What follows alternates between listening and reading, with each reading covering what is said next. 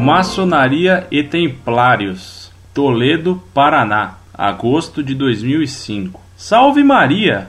Prezado Senhor, gostaria de mais informações acerca do tema, pois certas vezes me deparo com livros e outras posições de pessoas que dizem que os templários e a maçonaria se confundiam.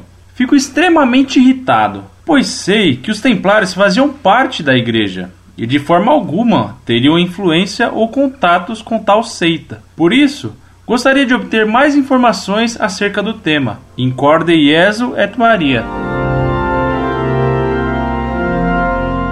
Muito prezado, salve Maria. Esse tema dos templários é bastante complexo. Acaba de ser reeditado na França um livro muito documentado e que estou lendo sobre esse problema. O livro se chama Les Templiers, une chevalerie chrétienne au Moyen Âge. Seul, Paris, 2005.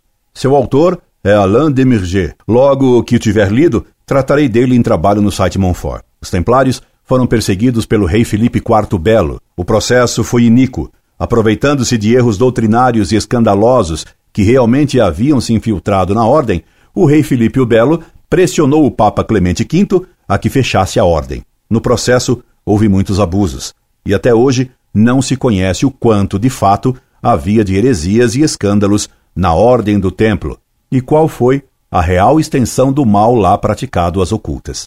Pena foi que o Papa Clemente V, dominado pelo rei francês, tivesse fechado a ordem em vez de apenas reformá-la, eliminando os erros e abusos existentes. Dessa injustiça do Papa Clemente V, aproveitaram-se certas seitas secretas para se dizerem descendentes dos templários. E nisso há muito de fábula e de astúcia. Incorde Jesus Semper, Orlando Fedeli.